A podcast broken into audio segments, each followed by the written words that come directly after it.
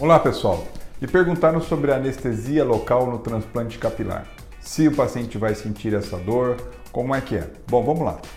Durante o preparo do paciente para a cirurgia, a gente utiliza no preparo inicial quatro pontinhos aonde a gente vai fazer a aplicação de anestésico local para bloqueio da inervação craniana.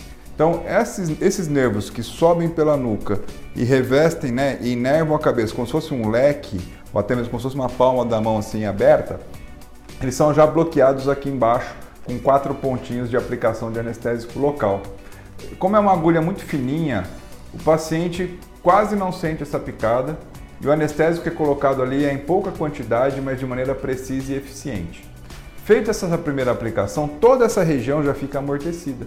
Então, quando o paciente vai para o centro cirúrgico e nós aplicamos a solução tumescente, que é o anestésico local, em toda a região da área doadora, ele já não sente mais essas picadas.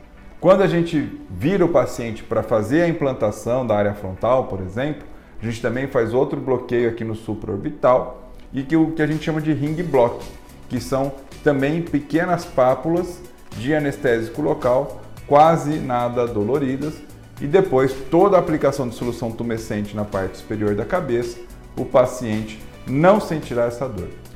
A vantagem do uso do anestésico local é que dispensa, obviamente, o uso de anestesista e de anestésicos ou medicações pela veia. Todo o procedimento é feito com anestesia local e medicações via oral, tornando o transplante capilar um procedimento extremamente seguro, nada dolorido, nem durante e nem depois da cirurgia.